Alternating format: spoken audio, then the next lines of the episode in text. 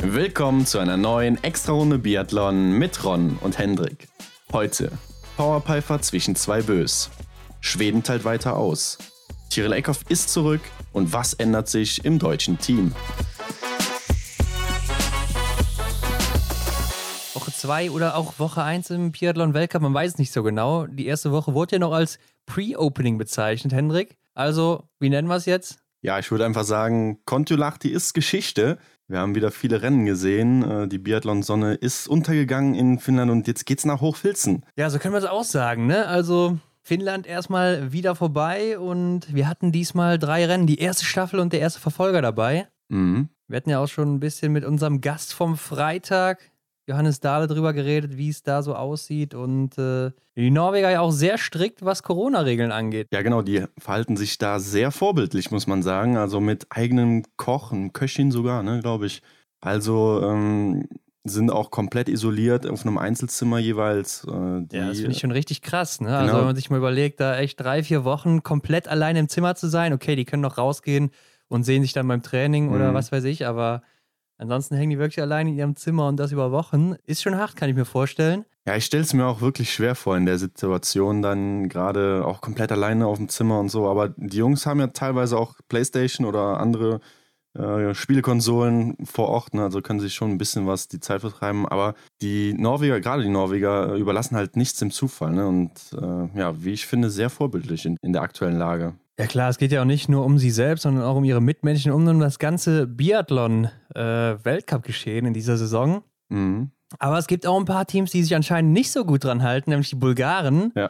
Denn da kam in dieser Woche eine Meldung auf, dass ein Teammitglied der Bulgaren Kontakt zu zwei weiteren Teammitgliedern hatte, Mhm. die wohl in Quarantäne waren, was natürlich nicht geht, ganz logisch. Ja. Und äh, er ist jetzt auch erstmal bis Ende Januar 2021 gesperrt worden. Also wird bis Ende Januar keine Wettkämpfe mitmachen dürfen. Das früheste wäre dann erst wieder äh, ja, die Weltmeisterschaft. Mhm. Äh, mal abgesehen davon, dass er wahrscheinlich eh keine Chance gehabt hätte auf irgendeine Medaille oder vordere Platzierung, ist es für ihn selber natürlich trotzdem äh, bitter, denke ich. Ja, das Verhalten, das kann man eigentlich nicht anders betiteln als ziemlich dumm, würde ich sagen. Also, Ja. wie kann man sowas tun? Ja, ich kann es auch nicht verstehen. Ne? Gerade in der aktuellen Situation. Genau. Und es geht ja nicht nur um sein eigenes Wohl, um die eigene Gesundheit, sondern auch um die Gesundheit der anderen Mitglieder, Mhm. beziehungsweise des ganzen Weltcups. Stell dir vor, er würde jetzt, weil er Kontakt hatte zu seinen Kollegen, die in Quarantäne waren, den ganzen Weltcup infizieren oder halt diese Infektionskette da starten. Ja, Damit wäre natürlich keinem geholfen. Aber Henrik, wir hatten ja ein paar Rennen, ne? Ja, lass uns mal ins erste Rennen gucken. Äh, Das war ja der Sprint der Herren, ne? Am Donnerstag schon. Genau, Sprint der Herren und das ist eigentlich immer so ein Ding, wo man sagt, ja, Johannes Tingnes Bö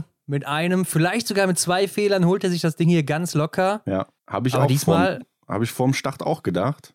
War natürlich auch mein Tippfavorit, Ja. aber das sah ja nicht so aus, ne? Tajebö gewinnt das Rennen vor Arndt Pfeiffer. Überraschend? Ja, auf jeden Fall überraschend, wie ich finde. Also Ja. Arndt Pfeiffer, ich meine, früher Arndt, ne, war immer so seine Paradedisziplin, der Sprint, war ja auch mal 2010 oder 2011 Weltmeister Mhm. im Sprint. Ich weiß jetzt nicht mehr genau, ja, 2010 kann nicht sein, weil da Vancouver war, also 2011. Mhm. Weltmeister im Sprint geworden, ne? Und äh, natürlich auch Olympiasieger 2018 im Sprint, der Arndt. Ja. Ja, fehlerfrei geblieben. Fünf beste Laufzeit, wie man sieht. Also auch nur 28 Sekunden hinter dem schnellsten. Martin Ponziloma aus Schweden. Also was die Schweden ja hinzimmern oder hingezimmert haben in Kontiolahti, das war schon Wahnsinn. ziemlich stark. Ja, also, Äh, ein, ja. also ein weiteres Podest für die deutsche Mannschaft.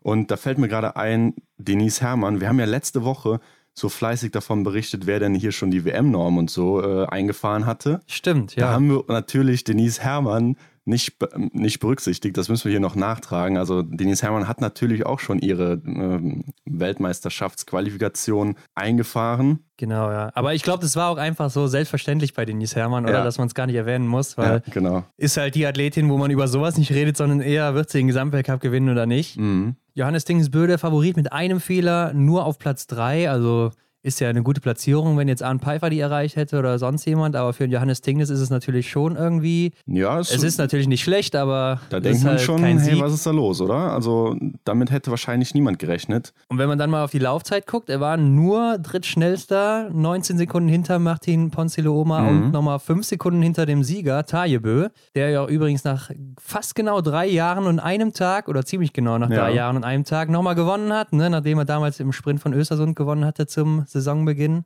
Ja. Kann ich mich noch ganz gut dran erinnern. Ich glaube 0,7 oder 0,8 Sekunden vom Martin Foucault. Also das war ein heißes Ding auf jeden Fall.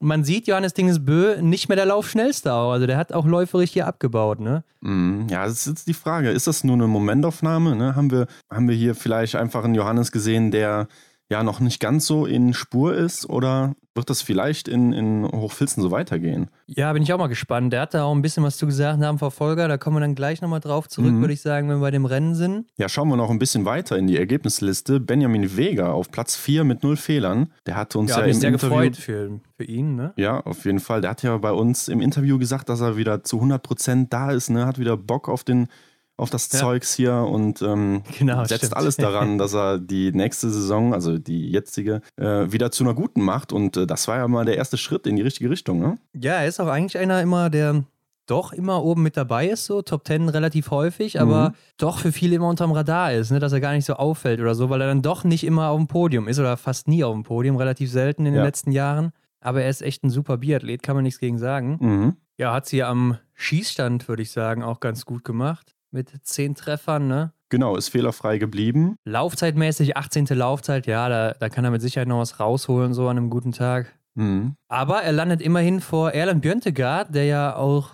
ein guter Läufer ist und auch zehnmal getroffen hat. Sehr späte Startnummer mit 106, also ziemlich am Ende. Ja, er hat sich einfach gedacht, ich räume das Feld mal von hinten auf. Hat er auch wirklich getan. Mhm. Aber es ist läuferisch auch noch nicht so in der Spur, ne? Auch nur 15. Laufzeit. Ja, genau. Also ähm, war nicht so sein Tag. Aber was ich immer wieder sagen muss, Jakob Fack, ne, Platz 6 hier, 10 Treffer gesetzt. Also der Mann ist eine Bank, auch was das Schießen angeht. Ja, und in dem Alter noch so. Das äh, ist echt ein super Wie Athlet. letzte ey. Woche, ja, ist er dann wieder Ja. mit oben dabei. Also vielleicht kann er sich da ja noch ein Momentchen festbeißen. Ja, unser Gast von äh, Freitag, Johannes Dahle, ne? Ein Fehler war leider zu viel, sonst wäre er vorne mit dabei gewesen. Sechste Laufzeit hat er sogar. Ja, läuferisch kommt er auch wirklich gut durch die Saison bisher. Also, das haben wir jetzt auch schon gesehen. Ich glaube, Mhm. Im letzten Sprint war hatte er die dritte Laufzeit, ne, hinter den beiden Bö-Brüdern. Wo es aber läuferisch nicht so läuft, ist Benny Doll, ne? Also, der ja eigentlich so der stärkste deutsche Läufer ist mit Johannes Kühn. Mhm. Ja, hat hier nur die 17. Laufzeit und ein Fehler.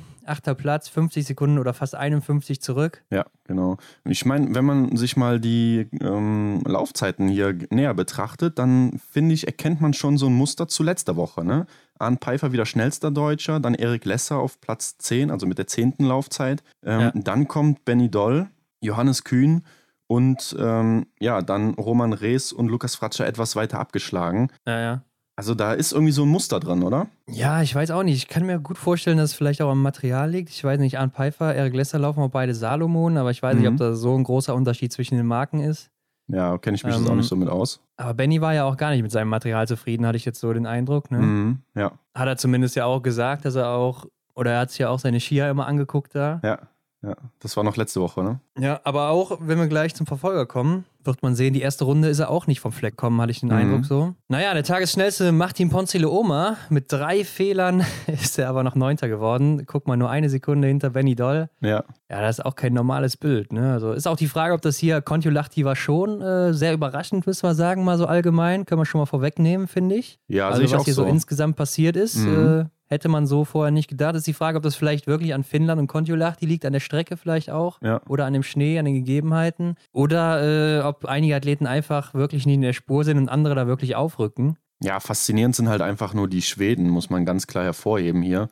Äh, Gerade die Laufzeiten, Ja. Martin Ponzuloma kommt so meiner Meinung nach auch so ein bisschen aus dem Nichts, ist vielleicht übertrieben gesagt, aber letzte Saison habe ich ihn gar nicht so sehr auf dem Schirm gehabt. Ne? Und jetzt äh, setzt er hier eine Bestlaufzeit nach der anderen. Äh, Ja, woran das liegt, kann man natürlich nur spekulieren. Ne? Mhm. Also ich kann mir natürlich vorstellen, dass schwedische Teams allgemein ja schon relativ stark und es sind auch alles noch relativ junge Leute Ja. oder zum Großteil zumindest. ja. Und äh, ich denke mal, so Konkurrenz belebt natürlich auch irgendwo das Geschäft. Ne? Also Hm, Hat man ja auch in den ein oder anderen Interviews gehört, ne? die Schweden haben sich über den Sommer hinweg halt äh, echt gegenseitig getrieben auch. Ne? Also jeder hat da Ja. im Training, die haben immer zusammen trainiert und jeder hat im Training Ja, ja. Äh, sein Bestes zeigen wollen, auch bei den Damen. Ne? Das ist ja dasselbe in Grün Also da. bei den Damen sehe ich fast noch krasser an, Mhm. so mit was gerade die Konkurrenz angeht, ne? wenn man sich das mal überlegt, was da genau. äh, in einer Mannschaft ist und äh, da müssen noch welche raus. Dann kommt Stina Nilsson noch von hinten so, Mhm. also schwierig. Ja, aber Martin Ponzilioma auch damit bester Schwede hier mit Platz 9, ne? also gar nicht so gut unterwegs gewesen. Sebastian Samuelsson nur auf Platz 18, auch mit drei Fehlern.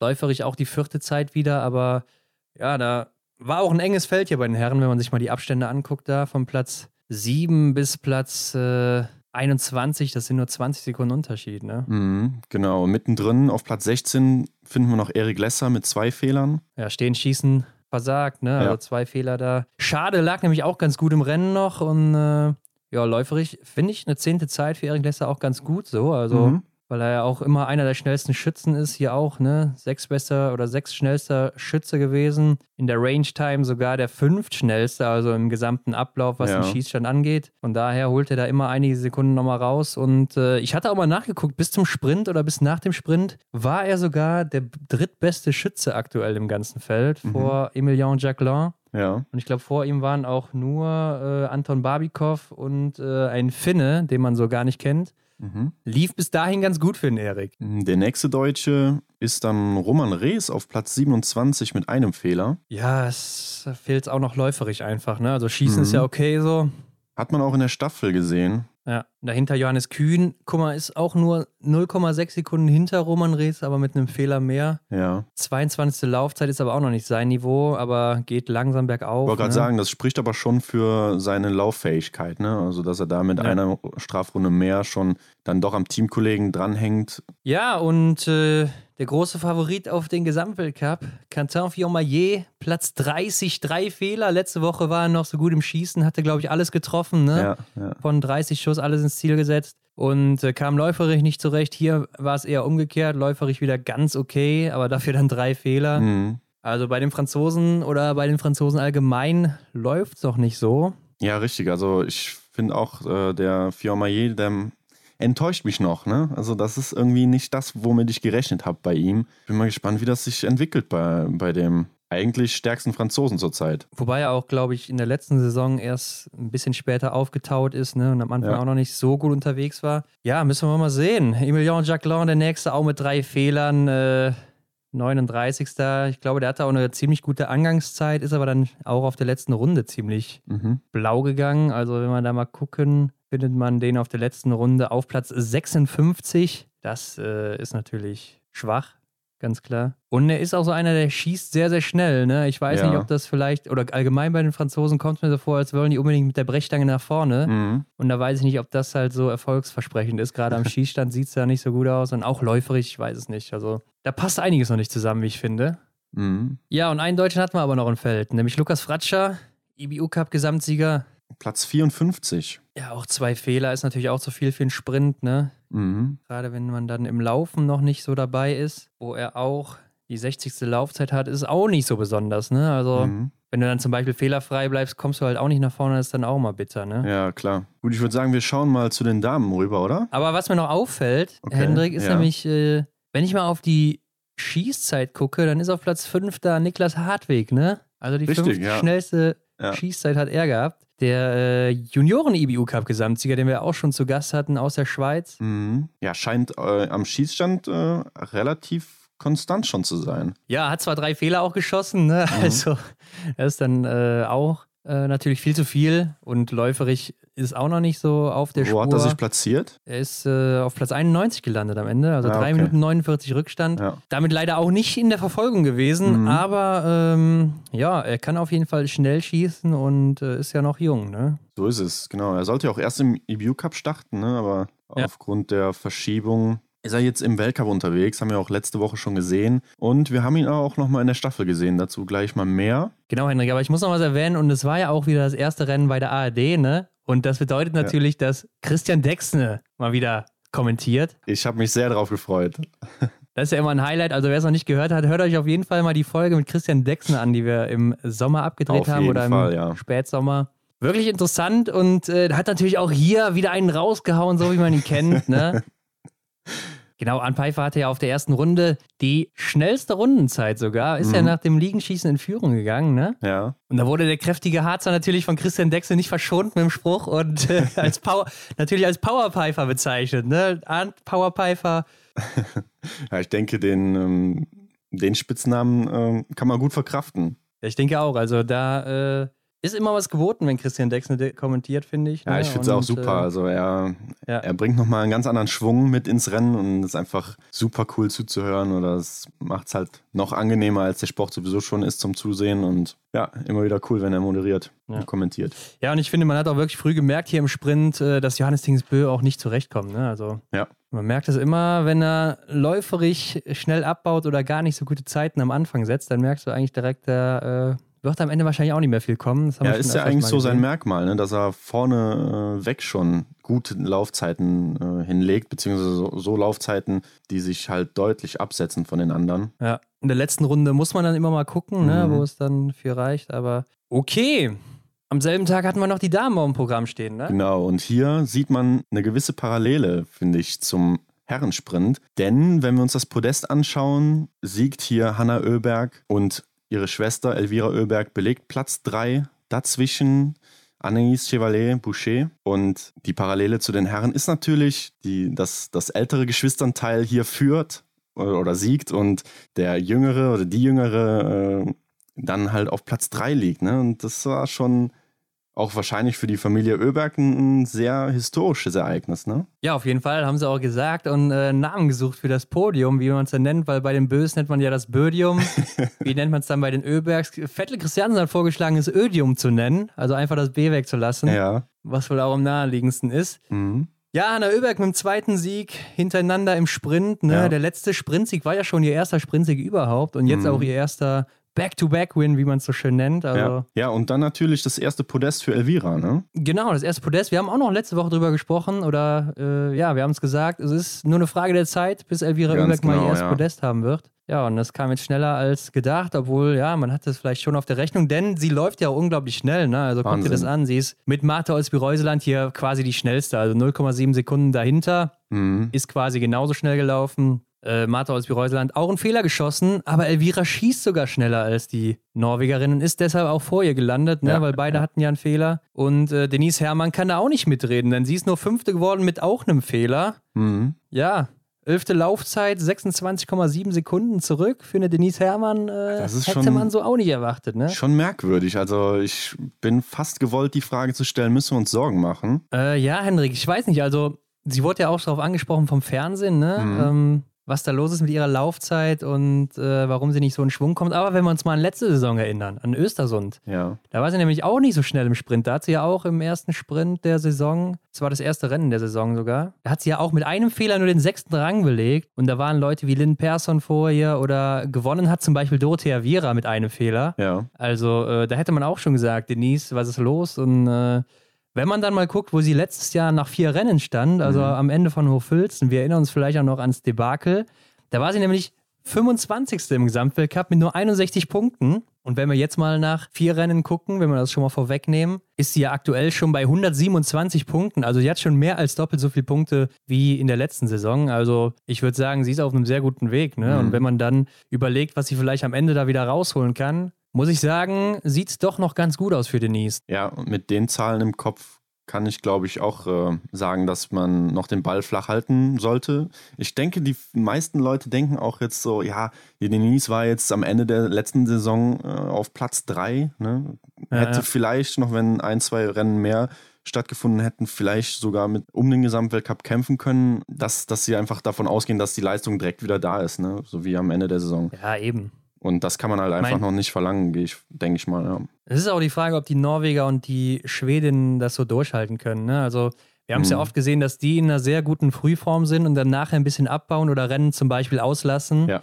äh, damit sie später wieder in Form sind oder so. Ja. Also, hier ist noch gar nichts entschieden und Denise Herrmann wird auch später wieder kommen, ganz klar. Also, ich glaube, für sie ist es ja. wichtig. Wir wissen ja noch, letztes Jahr oder generell Hochfilzen ist ihr großer Fluch so. Da ist ihr noch gar nichts gelungen bisher. Mhm. Also da ist es wichtig, jetzt an diesen kommenden zwei Wochenenden, die vor ihr stehen, äh, da einiges an Punkten zu sammeln, Mhm. beziehungsweise da nicht total unterzugehen. Und wenn sie da durchkommt, dann glaube ich, könnte es ganz gut werden im nächsten Jahr, denn da glaube ich, wird sie dann angreifen. Ja. Ja, bin ich mal gespannt. Aber ich muss auch mal sagen, Anna Chevalier hält hier die Flagge für Frankreich hoch, ne? Also die ist die einzige so wirklich, kann man sagen. Ja, wo ist denn die nächste Mhm. Französin? Also Anaïs Chevalier ist auf Platz 2, danach kommt Anaïs Biscon, er ist auf Platz Ja. 15 mit einem Fehler. Genau. Und dann war es das schon auf äh, weiter Flur, nämlich Justine Brezas mit drei Fehlern ist auf 37. Also bei den Französinnen geht ähnlich wie bei den Herren nicht viel. Mhm. Und Anna Chevalier hält die Flagge hoch, nachdem sie nach ihrer Mutterschaftspause gerade wiedergekommen ist. Also die ist schon gut, die Französin, ne? Die darf man auch nicht unterschätzen, denke ich. Ja, muss man sagen. Also sie ist ja auch fehlerfrei geblieben hier in dem Sprint. Die nächste Favoritin, Tiril Eckhoff, auf Platz 8. Auch zwei Fehler. Ich hatte so das Gefühl, dass sie noch nicht richtig am Start war, oder? Ja, ich meine, siebte Laufzeit ähm, ist okay, wenn man auch guckt, die Laufzeitabstände sind ja gar nicht so groß, aber sie ist auch sehr spät gestartet hier mit Nummer 88. Und Ja. was ich übrigens ganz bewundernswert fand, wo wir gerade bei Tiril Eckhoff sind, bei der es ja noch gar nicht so gut läuft, aber das waren die ersten Punkte für sie übrigens, ne? Also dürfen wir auch nicht ja, vergessen. genau. Letzte Woche ging ja gar nichts bei ihr. Ja. Mhm. Was ich aber bemerkenswert fand, äh, Sophia Schneider war mit ihr zusammen unterwegs, die ja spät gestartet ist. Und Auf der äh, hat Runde, so ja. versucht, ihr mit, mit, mit ihr mitzuhalten, ne? Ja, das sah Äh, kriminell aus, aber ähm, so ganz in die Hose gegangen ist es ja nicht, muss man sagen. Also ich finde es auch gut, klar, sie, konnt, sie konnten nicht wirklich mithalten, so ein kleines Stückchen, aber Ja. Ich finde es ganz gut, um einfach mal auch zu lernen, wie laufen denn die Weltklasse-Athletinnen Mhm. hier auf der Strecke. Ne? Und Tiril Eckhoff ist ganz klar eine der besten Läuferinnen Definitiv. im Feld und äh, das war schon, äh, fand ich schon ganz gut so. Also Mhm. auch wenn man dann jetzt sagt, ja, was geht sie da mit, das könnte nachher schief gehen. Ich denke, sie würde sowieso nicht vorne um die Plätze mitkämpfen, von daher finde ich das schon gut, dass sie sowas äh, mitnimmt als Erfahrung einfach auch. Ne? Genau, ich glaube, Erfahrung ist da das richtige Stichwort. Ihre Teamkollegin Ingrid Landmark-Tandrevold auf Platz 11 mit zwei Fehlern und äh, der drittbesten Laufzeit. Sie kriegt hier nur sieben Sekunden von Marte Olsby-Reuseland. Ja, sie ist auch wirklich läuferisch gut unterwegs, aber am Schießstand läuft es einfach noch gar nicht. Mhm. Aber Henrik, wenn du mir ein bisschen übersprungen hast, ist äh, Ginara Alimbekova. Ja, ich hatte sie gesehen und ich war mir fast sicher, dass du da auf diese Person nochmal zurückkommen möchtest. Platz 7 mit einem Fehler. Ja, aber auch wieder die fünf beste Laufzeit mit 13,8 Sekunden Rückstand. Ja, Und ich musste mir die einfach mal ein bisschen genauer angucken, ne? Denn äh, okay. es ist schon krass, wie sie sich entwickelt hat, weil Alim Bekava ist 24 Jahre alt, also eigentlich auch gar nicht mehr die jüngste. Ja, Also sie hatte bis zu Saisonbeginn 37 Weltcuprennen und davon keins in den Top 10, sechs in den Top 20, acht in den Top 30, 18 in den Top 40. Und jetzt war sie in jedem Rennen unter den Top 10. Ne? Also sie war äh, achte im Einzel, sie war sechste im Sprint, siebte im Sprint und in der Mhm. Verfolgung wird sie gleich vierte und äh, hat sich auch läuferisch unheimlich gesteigert. sie war nämlich in der letzten Saison bei plus, plus 1,5 Prozent. ja, das heißt langsamer Also- als der Durchschnitt. Ja, und das ist sehr langsam, plus Mhm. 1,5 Prozent. Also, ich weiß nicht, mit wem man es gerade vergleichen kann. Also, da fällt mir jetzt wirklich kein Name ein. Ja. Ähm, ist aber in dieser jetzt? Saison aktuell bei minus 4,7 Prozent. Wow, ja. Also, das sind äh, Also wenn man es aufrundet, minus 5 Prozent, ne? Weil, ja, also so ein Laufbereich von Marta Olsby-Reuseland oder Tiril Eckhoff in der letzten Saison. genau. Klar, es sind erst vier Rennen gelaufen worden und die Frage ist, wie sie das durchhält, aber ein Sprung von 6,5 oder 5,5 Prozent, das ist schon äh, enorm, ne? Also. Ja, beeindruckend. Also, wenn das alles so regelkonform abgelaufen ist, dann muss man echt den Hut ziehen, ne? Ja, also die gesamte weißrussische Mannschaft ist ja auch ganz gut unterwegs oder relativ, oder der ein oder andere da auch, Mhm. ne? Bei den Männern zum Beispiel auch. Ist komisch, aber ähm, Ich würde sagen, wir lassen es einfach mal so stehen. Aber nur damit äh, auch die Zuhörer mal ein paar Zahlen an die Hand bekommen, äh, ja, ist das schon ein guter Einblick, würde ich sagen. Also so ein Sprung, den macht kaum eine Athletin, wenn, also mir ist keine bekannt, jetzt auch Ja. aus den letzten Jahren oder so. Im letzten Jahr hatte Hanna Oeberg mal 2% oder so. Mhm. Ähm, ich glaube, Kantar Fiormaillet hatte auch so um die 2%. Ja. Ja. aber ein Sprung von 5 bis 6%, das ist schon enorm. Und ist die Frage, ob sie das durchhalten kann. Kann natürlich auch hier an Kontiolahti liegen. Ne? Also wir wollen Klar. jetzt nicht zu früh hier ein Fazit ziehen. Mhm. Aber wenn sie das durchhält, dann äh, hat sie irgendwas verdammt richtig gemacht, ganz klar. Ja, wird sie einfach mal im Sommer das Training umgestellt haben. Das denke ich auch. Die nächste Deutsche auf Platz 16, Franzi Preuß. Zwei Fehler, ist immer der eine zu viel bei ihr, ne? weil Ja. sie läuft ganz gut im Bereich von Denise Herrmann. Zwölfte Laufzeit, Mhm. 31 Sekunden zurück. Ist also für ihre Verhältnisse zu Saisonbeginn schon ganz gut unterwegs. Ja. Lisa Vitozzi, Platz 21, Hendrik, ein Fehler. Ja. Eine Minute 27 zurück. Ich finde, sie ist noch nicht so unterwegs. Ja, also generell auch Dorothea Viera finden wir ja auf Platz 28 mit zwei Fehlern.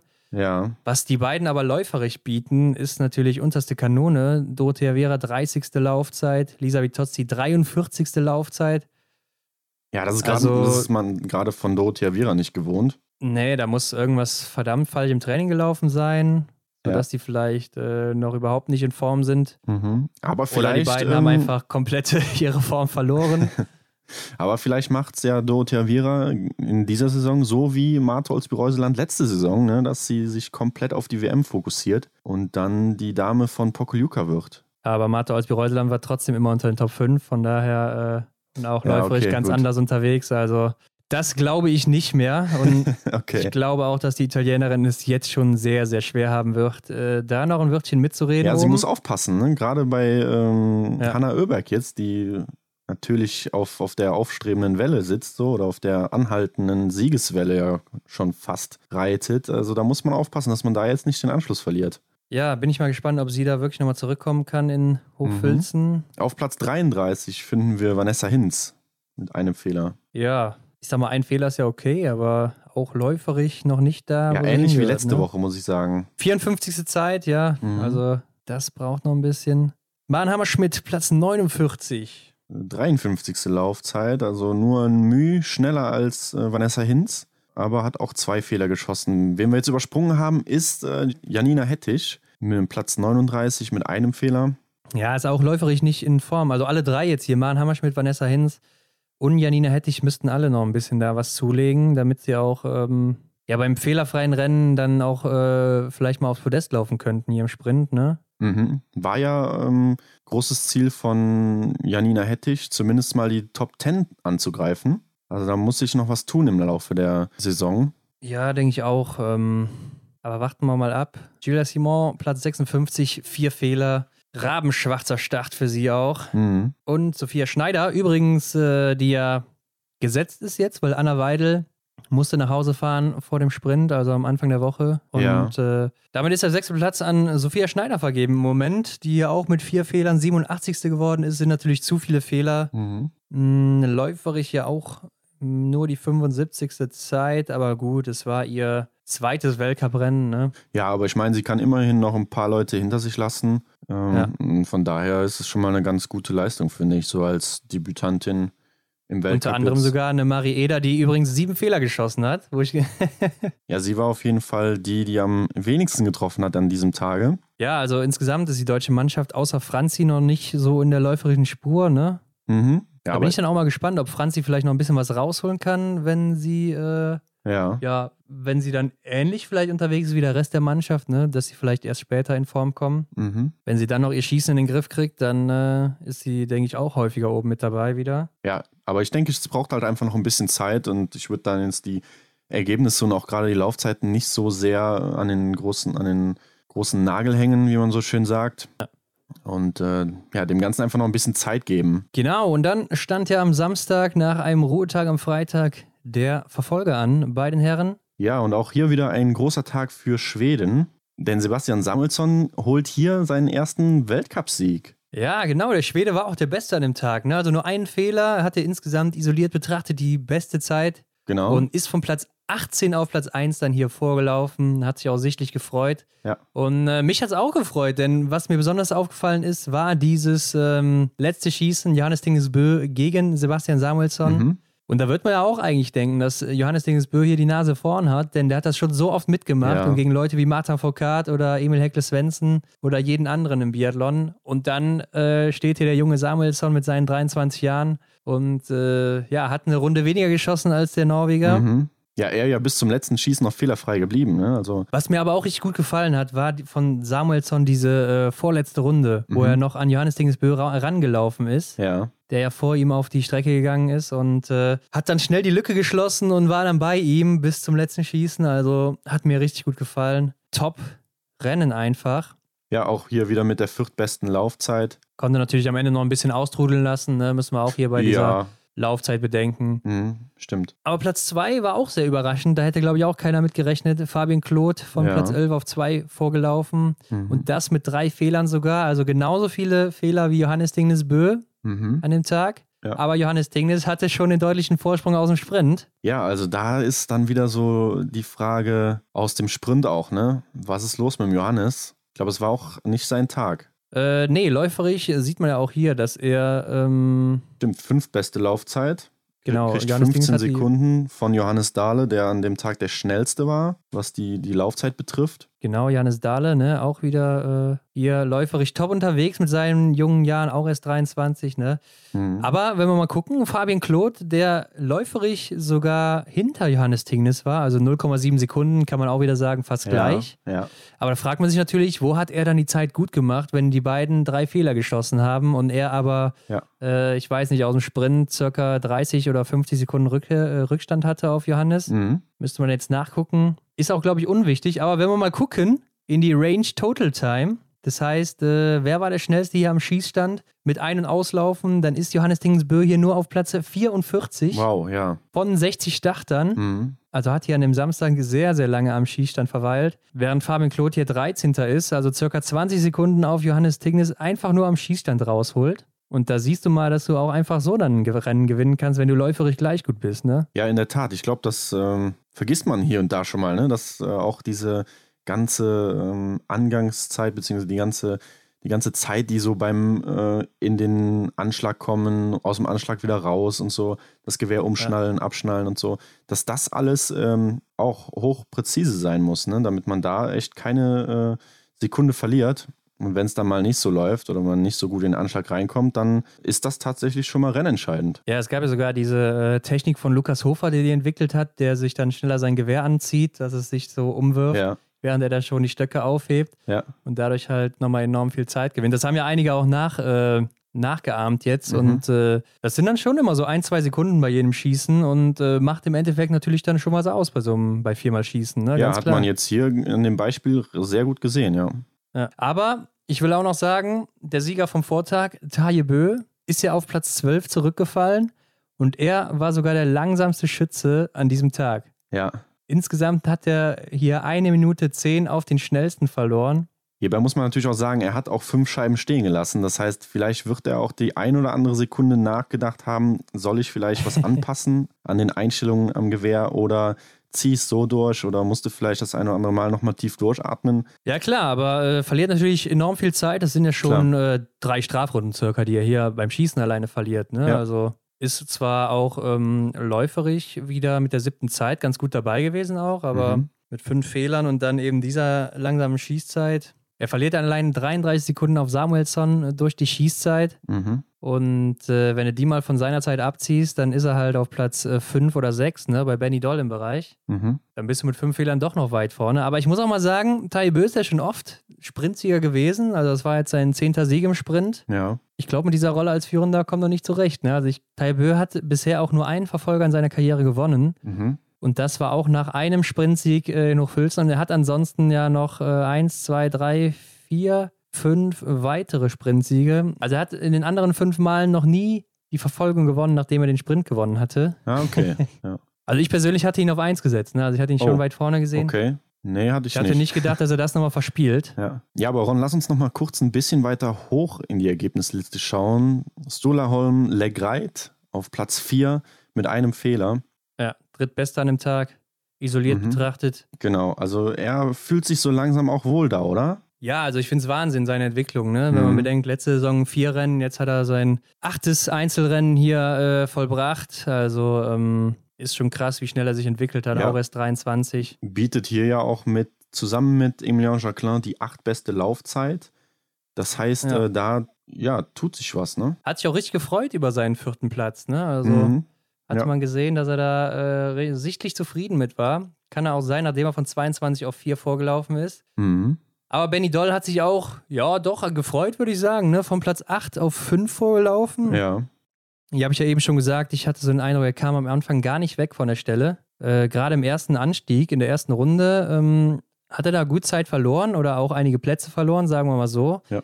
Aber er hat ja im Interview auch gesagt, dass äh, die da eine ziemlich verrückte erste Runde angegangen sind, ne, die Verfolger. Ja, ich glaube, da wollte er einfach nicht mitgehen. Ja. Aber dafür hat der Benny natürlich eine super Schlussrunde wieder hingelegt. So wie man es kennt, hat er noch einiges rausgeholt. Mhm. Und äh, ja, ich denke, das war auch so das erste Top-Rennen von ihm jetzt in dieser Saison, ne? Ja, ich denke, so Platz 5, da gehört er auf jeden Fall hin. Ich hoffe, er kommt so langsam dann in ähm, Hochfilzen in seine Form, in seine, in seine alte, gewohnte Form. Ja. Und dann äh, sollte das kein Einzelfall hier gewesen sein. Ja, Jakob Fack kämpft sich auch nicht vor, bleibt gleich auf dem sechsten Platz mit einem Fehler. Ja, bestätigt die Leistung. Ja, ich glaube, ich dann auch hier läuferisch ziemlich abgekackt, kann man so sagen.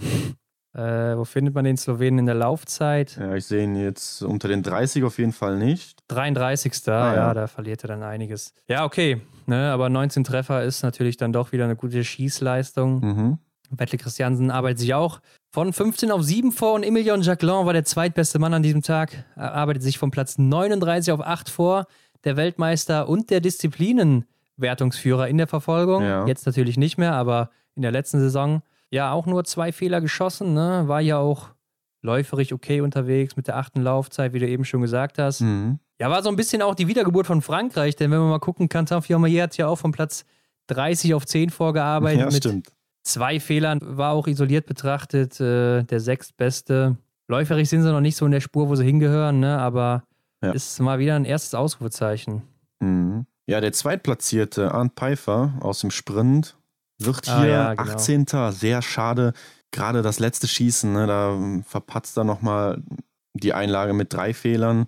Insgesamt Ja. fünf an der Zahl jetzt. äh, Ja, Ich glaube, ich hatte den Arndt sogar auf Platz 3 wieder gesehen. ich hatte ihn zwei, auch bin auf jeden Fall in den, äh, in den Top 5 gelassen. Ja, letztes Schießen, ne? das war es dann, äh, das war dann ausschlaggebend. Aber war auch, er war auch sichtlich äh, selbst davon äh, verärgert, ne, dass ja, klar, er klar. da so einen Murks noch gebaut hat. Nee, ganz klar. Also ist man auch nicht gewöhnt von Arndt Pfeiffer, ne? Mhm. Also sieht man selten vor Erik Lesser, seinem Zimmerkollegen, Ja. vier Fehler geschossen. War auch gut im Rennen, ne? Bis dann das erste Stehenschießen kam. Ja, Und äh, ja, da hat er sich dann rausgeschossen. Aber er hatte auch so irgendwas mit dem Rücken, ne? Ja, das dachte ich auch. Also da, er hat sich äh, zurückgebeugt. Ja. Während dem, ich glaube, war da schon im, während des Schießens war das, ne? Ja, während Ja. des Schießens, genau. Ja. Habe ich schon gedacht, oh, was ist da jetzt los? Kriegt er die Runde überhaupt noch zu Ende? Also, aber scheinbar ist ja alles gut gegangen. Wer weiß, was Ja. es war. Ja, Johannes Kühn wird 25. Fünf Fehler. Einfach zu viel, ne? Roman Rees bleibt auf seinem Platz. Drei Fehler. Mhm. 27. geworden. Und Lukas Fratscher hat sich immerhin mit fünf Fehlern noch nach vorne gekämpft, von Platz 54 auf 41. Genau. Ja, aber auch fünf Fehler geschossen. Ja, hier immerhin die 29. Laufzeit. Aber Hendrik, der einzige Mann, der an diesem Tag fehlerfrei geblieben ist, war nämlich Simon Eder aus Österreich, der sich auch ziemlich weit nach vorne gearbeitet hat, von Platz 41 auf 13. Ja, gut, dass du es erwähnst, der ja. Viertbeste nämlich hier. Sollte man ja nicht unerwähnt lassen, ne? Mhm. Ähm, aber der Simon Eder kommt auch läuferig nicht mehr zurecht, ne? Ist halt auch nicht mehr der Jüngste. Ich wollte gerade sagen, er ist doch, glaube ich, sogar der Älteste im Feld. Ja, das äh, würde ich auch annehmen, dass er einer der ältesten ist. Ähm, ja, 28. Laufzeit. Mhm. Bin ich mal gespannt, ob er da vielleicht nochmal äh, an irgendeinem Ort eine bessere Laufzeit hinzimmern kann, aber Ja. bin da ein bisschen skeptisch. Ja, vielleicht findet er ja nochmal ähm, dieses eine Rennen, wie zum Beispiel auch Dominik Landertinger bei der WM. Ja, aber ich finde es echt cool, muss ich sagen, dass die jungen Leute so viel Dampf hier machen und äh, sich da auch oben bewähren, wie Absolut, ja. Samuelsson, Ponzilioma, äh, die da wirklich Druck machen. Ne? Dann hat man Fabien Claude jetzt auf Platz 2 gehabt, Emilien Jacquelin wird natürlich auch wieder zurückkommen. Ja. Und äh, es sorgt für ein bisschen Abwechslung, ne? Mhm, genau, bringt echt Wind äh, in die ganze Männerriege hier. Und der Sebastian Samuelsson hat sich auch richtig gefreut, hat danach noch in der Pressekonferenz gesagt, dass er hofft, noch weitere Duelle mit Johannes Tingesbö am Schießstand zu bekommen. Okay, ja. Und ich denke, das hoffen wir als Zuschauer auch alle, ne? Also, Na klar, ich finde, also ich muss ehrlich sagen, so die Jahre zuvor habe ich immer gedacht, so der Sebastian Samuelsson, der ist so einer, ah, da kommt nicht viel. Ne? Du hast ja auch gesagt, du hoffst so ein bisschen, Ja. dass er jetzt mal le- endlich aufblühen kann und so. Zwischenzeitlich hatte ich ihn mal für sympathisch äh, gefunden, ne? Und jetzt natürlich blüht er auf und jetzt finde ich, bringt das alles wieder so, ja, macht es ihn echt sympathisch, ne? Weil jetzt sieht man ihn mal im Rampenlicht stehen und lernt ihn vielleicht so sogar ein bisschen besser kennen. Und äh, ja. scheint ein super Typ zu sein. Und ich bin gespannt, ob er tatsächlich äh, dem Johannes hier äh, den stärksten Konkurrenten bieten kann. ja, erinnert mich auch so ein bisschen an Emil Hector Svensson. Ist ja auch so ein bisschen stämmigerer Typ, der Ja. Samuelsson, ne? Kräftig, ja. Ja, immer eine starke Schlussrunde meistens. Mhm. Also, ähm, da hat man auch eigentlich schon die letzten, ja, letzte Saison ein bisschen mehr von erwartet, aber die war ja wirklich schlecht bei ihm, muss man so sagen. Ja. Da habe ich ihn dann auch schon ein bisschen abgeschrieben und gedacht, Ja, ja, genau. da wird vielleicht nicht mehr viel kommen, aber Ja. finde ich cool, dass er hier so zurückkommt und dann so stark. Also, ähm, ich hoffe, Fall, das ja. geht so weiter. Und Johannes Dingesbö hat gesagt, er hofft hingegen, dass seine läuferische Form in Hochfilzen dann wieder zurückkommt Mhm. und er dann allen zeigen kann, wo der Hammer hängt. Aber ähm, Hochfilzen auch ein Top-Ort für Johannes Dingesbö, ne? Denn Johannes Dingesbö hat nämlich auch von den letzten sechs Einzelrennen fünf in Hochfilzen gewonnen. Also Mhm. Mal sehen, ob er da zu schlagen ist. Aber ich glaube, da kommen wir nachher noch zu. Wir hatten ja noch die Staffel der Damen am Samstagnachmittag. Ja, genau. Und ich fand, hier war es relativ einfach, den Platz 1 zu tippen. Fandst du? Ja, nachdem, was die Schwedinnen hier gezeigt haben über die letzten beiden Wochen und dann auch äh, ja, in den Rennen zu, oder in dem Sprint zuvor, ja. ähm, war das für mich relativ klar, dass die Schwedinnen hier das Rennen gewinnen. Ja, für mich war es gar nicht so klar, muss ich sagen, weil äh, die Norwegerinnen dann doch immer äh, bisher alle Staffeln in der letzten Saison gewonnen hatten. Das ist richtig, ja. Und äh, wenn man Nachlader hat, natürlich die Laufstärke enorm zum Tragen kommt, ne? Weil Mhm. äh, die Wahrscheinlichkeit ist ja geringer, dass man eine Strafrunde schießt. Und äh, von daher wird dann die, die ähm, läuferische Klasse natürlich viel mehr gewertet in so einem Rennen. Und äh, da kann der Tiril Eckhoff, die dann vielleicht mal zwei, drei Nachlader hat, nochmal einiges rausholen. Mhm. Ähm, genauso wie eine Ingrid Tandrevold, die dann vielleicht nicht so gut schießt und äh, dann aber läuferisch auf der Strecke nochmal was rausholt. Ja. Deshalb habe ich die auch sehr weit vorne gesehen und war mir nicht sicher, ob Schweden oder Norwegen das Ding macht. ja, Norwegen war mein Platz 2. Aber die haben sich ja dann auch ziemlich schnell hier schon rausgehauen, kann man sagen. Genau, Caroline. Knotten ist da ja auch gestolpert, glaube ich. Ja, genau, ist gestürzt, ne? Hat sie Mhm. auch auf die Waffe gefallen, so wie es aussah. Bekam die Kugel nicht mehr rein. Ich weiß auch nicht, Ah, ob ja. der Repetierbolzen da vielleicht sogar beschädigt wurde oder so. Also es sah schon sehr hinderlich aus, wie sie da versucht hat, die Patronen, die Nachlader da reinzudrücken. Ne? Wenn man das Ja. mit einem äh, Nachlader bei den Herren oder bei anderen Damen vergleicht, das sah relativ gut aus, also re relativ simpel aus. Und sie musste da richtig kämpfen. Da lag die Patrone auf einmal quer drin. Ja, das ist schade dann ne, in dem Moment für sie. Ja, da war das Rennen im Prinzip schon gelaufen, mehr Ja, oder weniger. ja. Ne? Also da war nicht mehr wirklich was zu holen. Ähm, hat auch als äh, Drittletzte dann übergeben hier Ja. und äh, konnte zwar noch die Strafrunde vermeiden, aber dadurch, dass sie da so lange beim Nachladen gefummelt hat, hat sie natürlich hier nichts hinbekommen. Ja, bei der Übergabe waren es auch schon fast 2 Minuten 40 ne? äh, Ja. auf Belarus, muss man sagen. Ne? Ja, Ali Beka war mal wieder, ne? Die hier auch die schnellste war in der ersten Runde. Ja. Vor Scott Timon Vitozzi. Und äh, ja, dann kam äh, Frankreich natürlich zurück mit Anaïs Chevalier, die auch wieder sehr, sehr stark war, wie ich fand. Schweden blieb dran mit Mona Bronson und Franzi Preuß war aber auch wieder ganz gut unterwegs. Hatte zwar ähm, beim Schießen vier Nachlader gebraucht, Mhm. aber nicht wirklich Zeit verloren. Ja, okay, zehn Sekunden. Aber das finde ich ist noch im Rahmen. Während Tiril Eckhoff hier sogar drei Strafrunden stehen geschossen hat. Mhm. Ich weiß nicht, was sie sich in den Kopf gesetzt hat. Hat sie gedacht, ich hau jetzt hier einfach alles raus, no risk, no fun, äh, lass einfach versuchen, so schnell wie möglich hier die Scheiben abzuräumen, dass man dann halt noch eine Aufholjagd starten kann.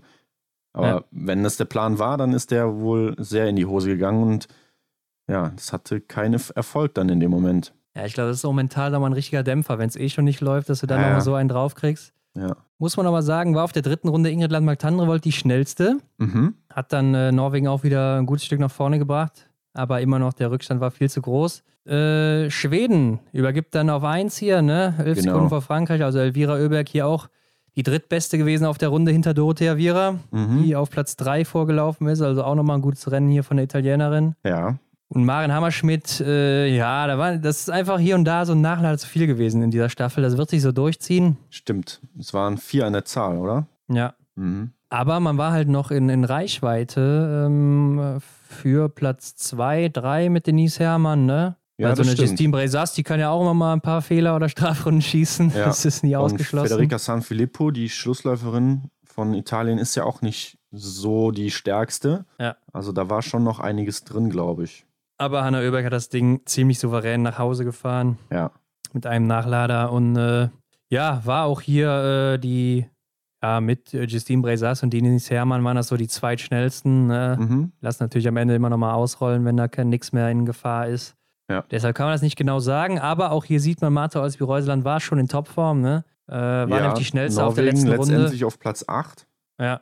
Italien ist nochmal ordentlich zurückgefallen und das Podest war dann eben Schweden, Frankreich, Deutschland. Ja, und ich denke, wenn wir uns die ganzen Laufzeiten ähm, von vorhin nochmal ins Gedächtnis rufen, dann ist der Platz 3 einer Mannschaftsleistung doch ähm, relativ solide, oder? Also damit kann man noch leben. Ja, ich sag mal auch, wenn wir auf die Nachlader gucken, dann spiegelt das auch so ein bisschen das Ergebnis wieder. Ne? Also Mhm. Schweden am wenigsten Nachlader, dahinter Frankreich hat einen mehr gebraucht. Das sind auch so circa diese neun Sekunden, die das ausmacht, ne? wenn man Ja. da mal guckt. Ja.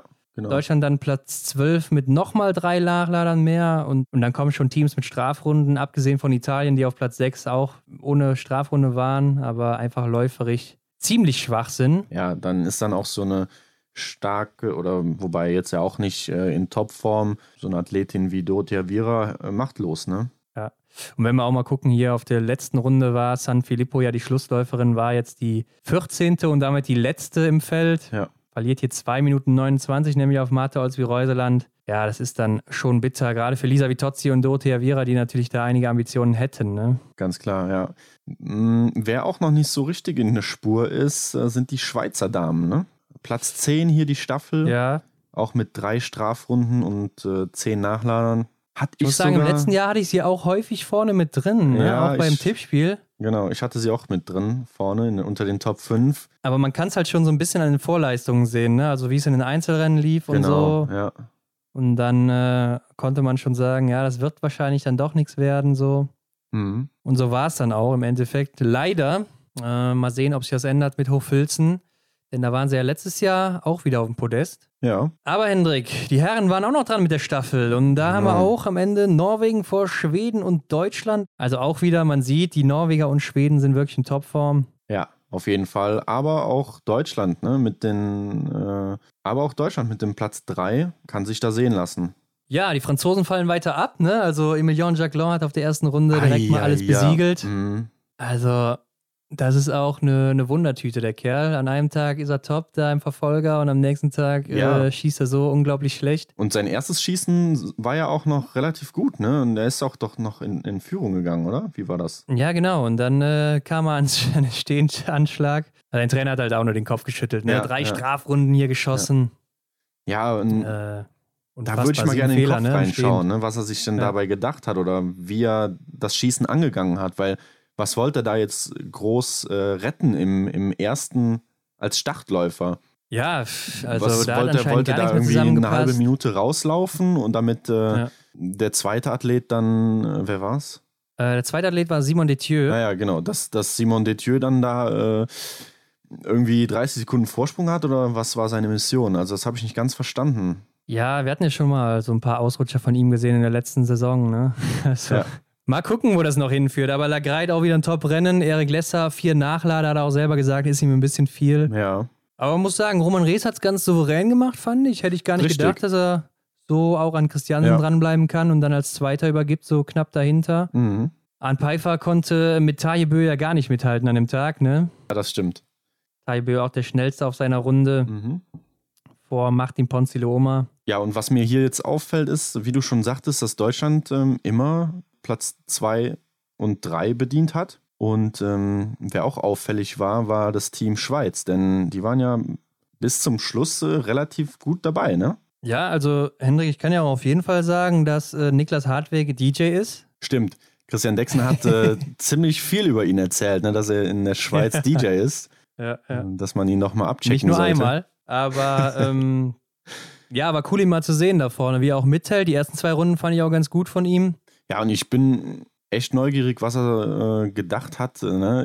Wenn man sieht, bei der ersten Übergabe ist die Schweiz auf Platz 3, dann auf Platz Ja. 4 und dann ist er am Start. Ja, ja. Ne? Als, als so junger Athlet, der in den Weltcup geworfen wurde. Äh, Ja, er war dann, mit Alexander Loginov auch noch unterwegs, ne? Also ist jetzt auch kein kleiner Name. ja, absolut, ja. Und dann äh, halt da so mitzulaufen oder da mitlaufen zu dürfen. Ne? Ähm, er ist dann natürlich abgefallen auf Platz 9 aber auch nur. Ne? Er hat, Ja. ich glaube, drei Nachlader gebraucht. Ja, ich glaube, er wurde am Ende halt noch von Julian Eberhardt, vom äh, Tschechen Kratschma, Mhm. von Katar Fiormaillet überholt. Also auch ziemlich starke Namen, muss man sagen. Ne? Das waren Ja, jetzt äh, definitiv, ja. keine schlechten Läufer.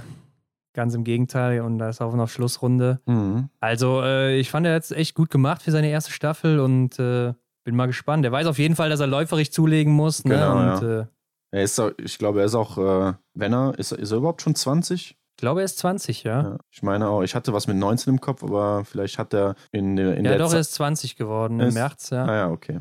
Ja, aber was mich auch wundert, ist, dass die Schweiz dann so einen Jungspund direkt als Schlussläufer setzt. Ne? Wäre es nicht vielleicht an zweiter oder dritter Position sinnvoller gewesen? Ja, ich glaube jetzt auch mal, dass die Schweiz sich hier einfach nicht viele Chancen errechnet hat. Äh, Ja, gut. Dann vielleicht ihn einfach mal so ins kalte Wasser schmeißen wollte Ja. und gesagt haben, guck mal, was du machst. Haben vielleicht auch gar nicht damit gerechnet, dass sie am Ende auf äh, Platz 4 hier übergeben werden an ihn, ne? Mhm. Kann ich mir auch schon Ja. gut vorstellen. Ja. Ja, bei den Franzosen hat Kantafi auch mal je noch ein bisschen was rausgehauen, ne? Aber Johannes Dinges hat es ja auch noch mal spannend gemacht am Ende so ein bisschen mit drei Nachladern im liegenden Anschlag. Aber Hendrik, am Ende mussten sie ihn ja ziehen lassen wie eine Tasse Tee, ne? Ja, genau. Das war so wahrscheinlich der zweitcoolste Spruch an dem ganzen Kontulachti-Wochenende ähm, von Christian Dexne. Aber wieder herrlich, dieser Vergleich. Ja, äh, immer wieder gerne gesehen und äh, Gehört fallen. macht auf jeden Fall Spaß. Aber da war ansonsten waren die Plätze 1, 2 und 3 vergeben. Benny Doll musste leider Samuelsson noch den Vortritt lassen. Mhm. Ja. Ist leider noch nicht seine erste Woche hier gewesen, beziehungsweise seine ersten beiden.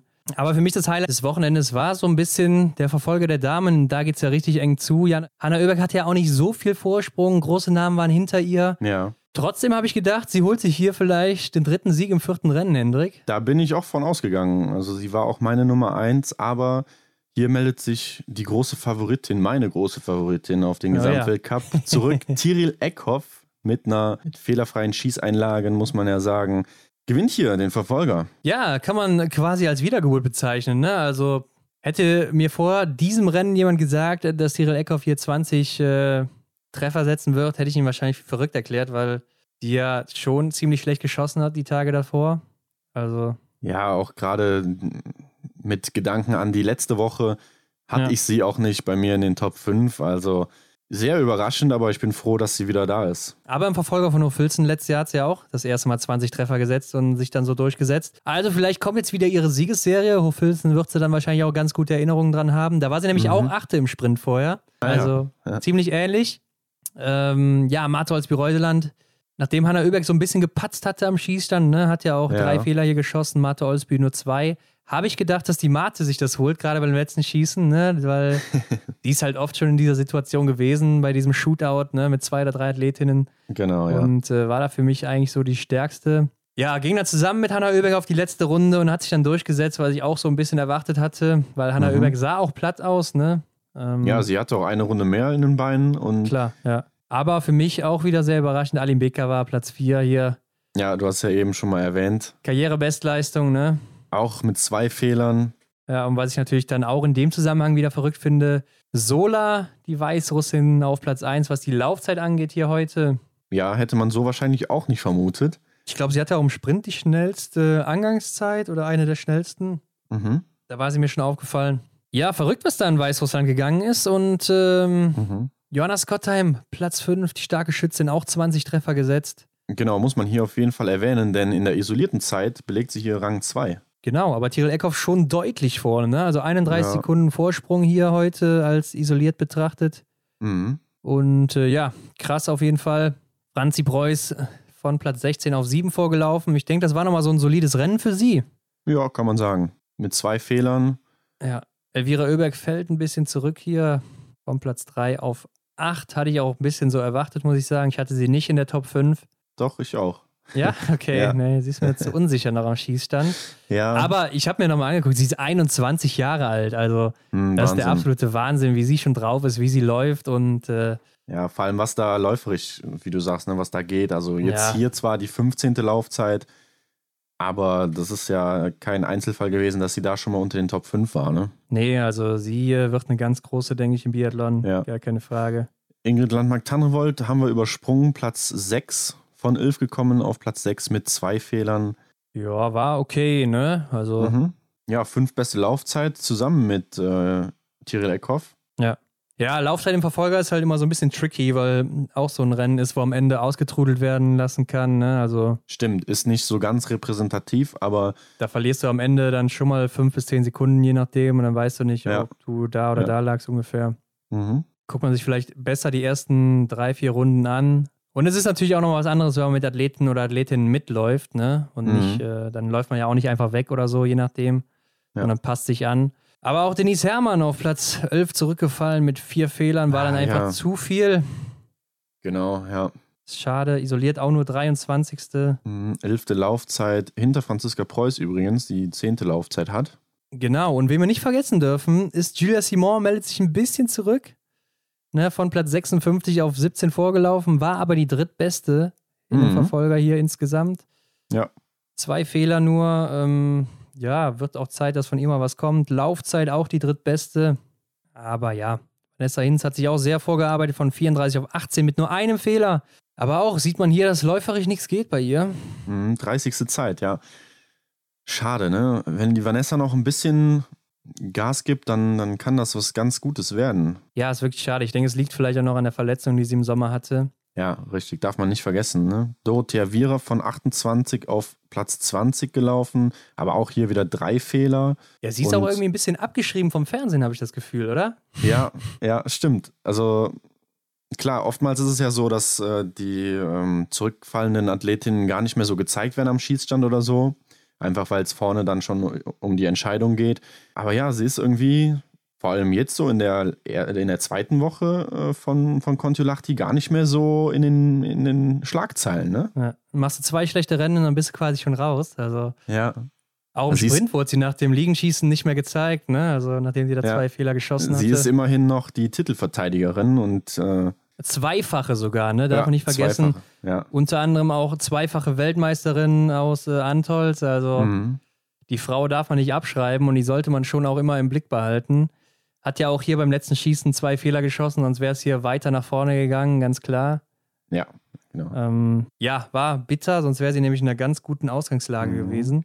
Wen wir gar nicht erwähnt haben bis jetzt, ist Maketa Davidova. Die hat sich im Sprint auf Platz 6 platziert und ist leider auf Platz 22 abgerutscht und hat sechs Fehler geschossen. Ja, ich denke, über sechs Fehler muss man auch nicht viel reden.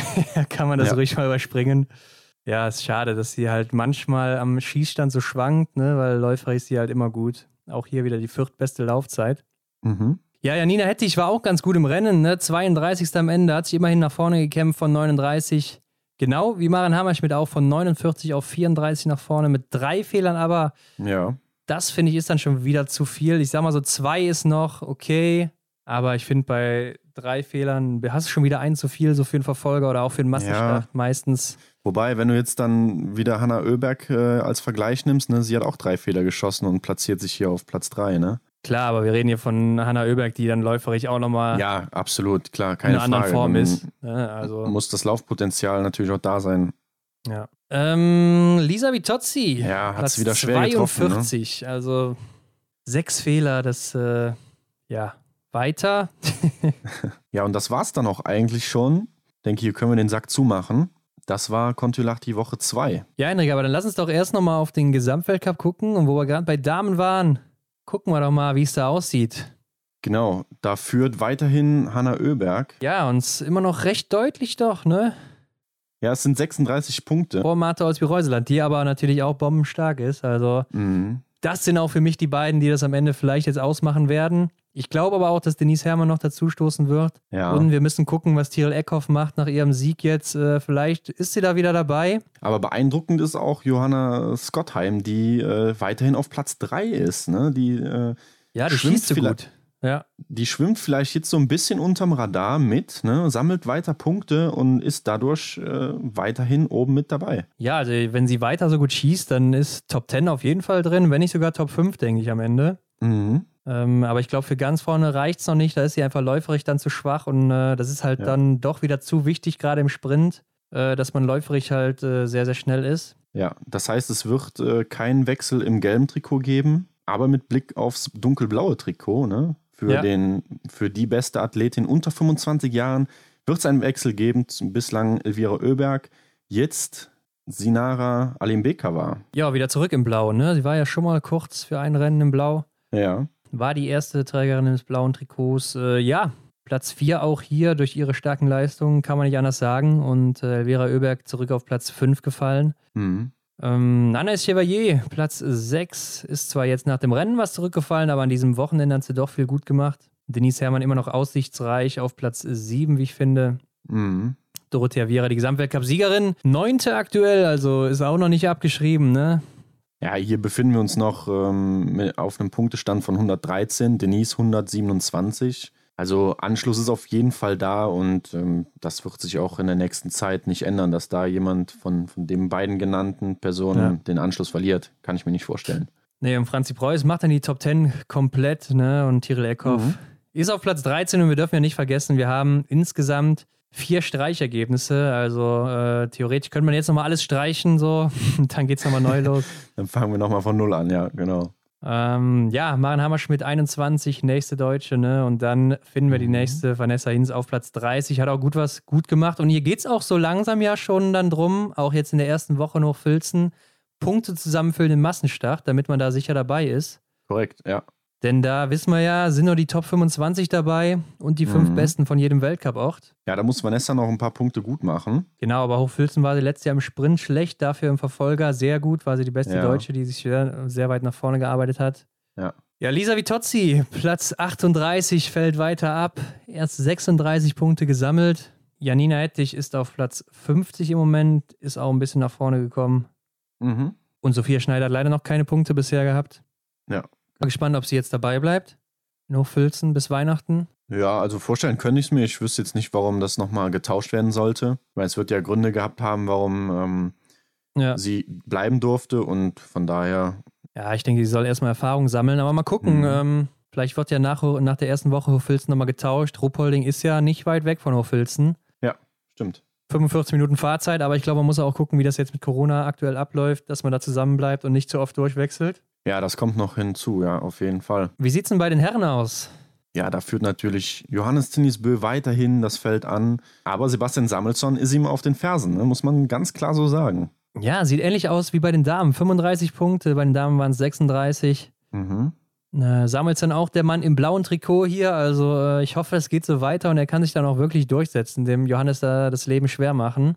Ja. Ähm, denn sonst wird es ziemlich langweilig. Aber was ich total verrückt finde, Jakov Fak ist auf Platz 3, also der Slowene, der alte Mann. Ja, ich wusste es. Mhm. Wahnsinn, ne? Also ich finde den, das ist echt ein Top-Kerl. Das ist ja auch, der ist Kroate gebürtig, ne? Äh, trainiert bei den Slowenen, also einer kleinen Mannschaft, die eigentlich auch nicht viele Mittel hat. Mhm. Und trotzdem hat er schon so viel erreicht in seiner Karriere und setzt sich immer wieder so gut durch. Also einfach immer cool, den zu sehen da vorne, finde ich. Ja, auch hier wieder das Phänomen eigentlich. Ne? Er ist immer oben mit dabei gewesen, aber nie so, dass er, sag mal, eine Schlagzeile bekommen hat. Ne? Aber äh, genau wie Johannes Gottheim hier dann äh, ordentlich Punkte gesammelt. Jetzt hat er schon 152. Er war Ähm, immer so Top 5, Top 6. Genau, ne? Und das, genau. Und äh, wenn reicht diese Konstanz schon, ja. gehalten werden kann, dann bist du ganz schnell äh, oben mit dabei. Auf jeden Fall. Lagreit auch wieder nach vorne gekommen, ne? Platz 4, also der junge Norweger. Ja. Hat ja auch jetzt schon Johannes Dorle bzw. Erland Björntegard aus der Staffel verdrängt. Also, Ja, darüber habe ich das gut, dass du es sagst. Also ich war verwundert, dass Johannes Dorle nicht in der Staffel stand. ja, aber ich muss sagen, bei dem Team ist es auch echt schwierig, ne? Also, Mhm, keine ist stark, also müssen wir nicht drüber Ich meine, reden. auch zu Recht ist der Stola Holmler Greit dann Ja. in der Staffel gewesen, ne? Nach den Ergebnissen, die er geliefert hatte, äh, war er natürlich Er ist der zweitbeste. Norweger, da müssen wir nicht drüber reden, so. Ganz genau, ja. Ja, aber beim Norweger oder Thema Norwegen ist ganz gut, denn Taje Bö ist auf Platz 5 zurzeit, ne? Auch nur mit einem Punkt Abstand zu Lagreit. Ja, obwohl auch bis, bei ihm bis auf den Sieg jetzt lief es relativ schlecht, muss ich sagen. Mhm. Läuferisch ist Ja. er zwar in einer guten Form, aber am Schießstand läuft es nicht. Ja. An Pfeiffer immer noch Platz 6 und Erik Lesser Platz 7. Also das Ja. Doppelzimmer hält immer noch die Genau. deutsche Fahne da zusammen aufrecht. Das ist Unsere cool. Podcast-Kollegen hier Ja. direkt hintereinander mit 10 Punkten Abstand. Und dann kommt schon Quentin Fiormaillet auf Platz 8. Ja, der muss sich echt ranhalten. Ne? Also das sehe ich noch kommen, dass der den Anschluss nicht packt. Wobei so viel Abstand ist natürlich jetzt auch nicht. Aber Ja. wenn er jetzt in Hochfilzen nicht langsam in die Pötte kommt, dann glaube ich, dass es schwer wird. Ja, er muss auf jeden Fall zulegen, gerade was läuferische Qualitäten angeht. Da fehlt ihm im Moment einiges. Ja, Und dann kommt die Norweger-Riege, ne? Erland Björntegard, der sich ja da so weit nach vorne gearbeitet hat durch den Sprint, dann Johannes Dorle und dann Christiansen auf Platz Ja. 11 und Martin Ponzilo-Oma, der schnelle Schwede auf Platz 12. mhm. Emilien Jacquelin gerade mal auf Platz 15 und Benedikt Doll ist dann der nächste Deutsche auf Platz 18. Mhm. Ja. Ja, darf auch den Anschluss nicht verlieren hier, wie du schon sagst. Mhm. Johannes Kühn Platz 26, Roman Rees Platz 29 und ansonsten hat auch kein Deutscher Punkte geholt, sprich Lukas Genau. Fratscher hat noch keine Punkte bisher. Und Ron, da muss ich dich jetzt mal fragen, was machen wir mit dem? Ja, Hendrik, wir wissen ja, dass Philipp Horn wieder in den Startlöchern steht und bereit ist und äh, Genau, ja. ja, der wird auf jeden Fall jetzt in Hochfilzen am Start sein, ne? müssen wir nicht drüber reden. Ja, das heißt, äh, Ganz logisch. unsere Vermutung ist, dass äh, Lukas Fratscher das Feld räumen muss. Ja, klar. Ich bin, aber ich freue mich auch auf den Philipp, ne, muss ich ehrlich sagen. Also, er hat ja echt gesagt, dass er mega heiß drauf ist und so, ne. Jetzt dann nochmal dieser Rücktritt quasi, also oder dieser Rückschlag, ne, dass du dann da nicht, doch nicht starten darfst und hey, der muss doch brennen, der muss doch heiß sein, oder? Ja, der war ja vorher schon am Brennen, der ja. Philipp, ne? Also gar keine Frage. Genau. Der wird da, denke ich, läuferig vielleicht schon ganz gute Zeiten setzen, könnte ich mir vorstellen. Mhm. Ähm, sei es, dass sein Rücken natürlich mitspielt, ne? Da hat er ja auch ein paar Probleme gehabt. Mhm. Aber bin ich mal gespannt, was wir von ihm erwarten können. Für ihn ist es einfach nur wichtig, dass er liegend durchkommt und dann läuft das. Aber Henrik, was ziehen wir denn für ein Fazit jetzt hier aus zwei Wochen Kontiolahti? Was können wir sagen? Ja, ich würde es so formulieren, dass äh, Kontiolahti das gelb-blaue Wunder erlebt. Ja, man sagt ja schon mal so, dann erlebst du dein blaues Wunder. Und hier hat tatsächlich der Biathlon so das gelb-blaue Wunder aus Schweden erlebt. Ich bin gespannt, wie das weitergeht. Klar, Johannes Denis Bö ist, ist verwundbar, haben wir gesehen. Aber ob es letztendlich äh, schon dafür reicht, ihn dann da schon vom Thron zu stürzen, beziehungsweise ihm das gelbe Trikot abzuluxen, weiß ich nicht. Bei den Damen ist es äh, ähnlich spannend. Und äh, ja, ich schaue echt äh, mit großer Spannung, wie wir immer schön sagen, nach Hochfilzen, was da so passiert. Wie siehst du das? Ja, ich sehe es eigentlich ziemlich ähnlich. Ne? Also ähm, Johannes Dinges Bö wirkt aktuell schlagbar, aber ich denke, er wird auch ja. wieder zurückkommen, läuferig gerade. Mhm. In Hochfilzen denke ich, dass er doch sehr stark ist. Er wird sich jetzt ein paar Tage Ruhe gönnen und dann äh, wird er wieder davonlaufen. Aber ich bin mal gespannt, wie die Schweden da Anschluss halten können, gerade mit Samuelsson. Ne? Also wäre cool, wenn der im Sprint mal mit dem äh, Zehner durchkommt und dann ja. Äh, ja da vorne sich festsetzen kann. Mhm. Und dem Johannes das Leben nochmal schwer macht. Vielleicht erleben wir dann nochmal so ein Duell im Verfolger, der ansteht. Und ja, ich denke, zur Revanche kommt es auf jeden Fall. Vielleicht nicht in Hochfilzen, aber in der Saison werden wir es schon nochmal sehen. Ja, und ich glaube, Hanna Oeberg, das war schon das, was ich mir so letztes Jahr erhofft hatte, ne, von ihr. Mhm. Sie, äh, ich hatte sie ja da auf Platz 1 gesetzt vor unserer ersten äh, Favoritenfolge damals. Ja. Vor der letzten Saison. Ähm, das hätte ich mir da schon von ihr erhofft und äh, dieses Jahr scheint es jetzt wirklich so geklappt zu haben. Also ist gesund geblieben ja. Läuferig gut was zugelegt. Äh, am Schießstand ist sie sicherer, abgeklärter. Und äh, ich glaube, die Frau ist richtig schwer da oben zu verdrängen. Aber ich glaube auch, dass Martha Olsby-Reuseland nach ihrem Fail, kann man schon sagen, im Einzel mhm. jetzt doch sehr, sehr stark zurückkommen wird. Und äh, da bin ich wirklich mal gespannt. Und ich glaube, die beiden, das sind so die Damen, die man schlagen muss, wenn man oben mitkämpfen muss. Wo man dann vielleicht auch noch Denise Herrmann oder Tirol Eckhoff oder auch Dorothea Viera noch im Hinterkopf haben sollte, die dann auf jeden Fall auch noch eine Chance haben. Mhm. Hast du denn Angst, wenn es jetzt nach Hochfilzen geht, dass es ein ähnliches Debakel gibt für die deutsche Mannschaft? Wie, zuvor, wie, wie in der letzten Saison? Äh, nee, glaube ich eigentlich nicht. Ja. Also ich hoffe Echt? einfach, dass Denise Herrmann hier gut durchkommt, ne? dass sie jetzt hm. nicht zwei Horrorwochen erlebt und äh, ja, wie es sonst eben so war. Ich denke dann. Ja, ich glaube auch. Also gerade das äh, Staffelergebnis ja. ist für mich äh, ganz gut re repräsentativ. Also ich glaube, zu einem Debakel wird es nicht nochmal kommen. Ja, und wir müssen gucken, was die Franzosen machen, ne? Allen voran Kantov Jomayer.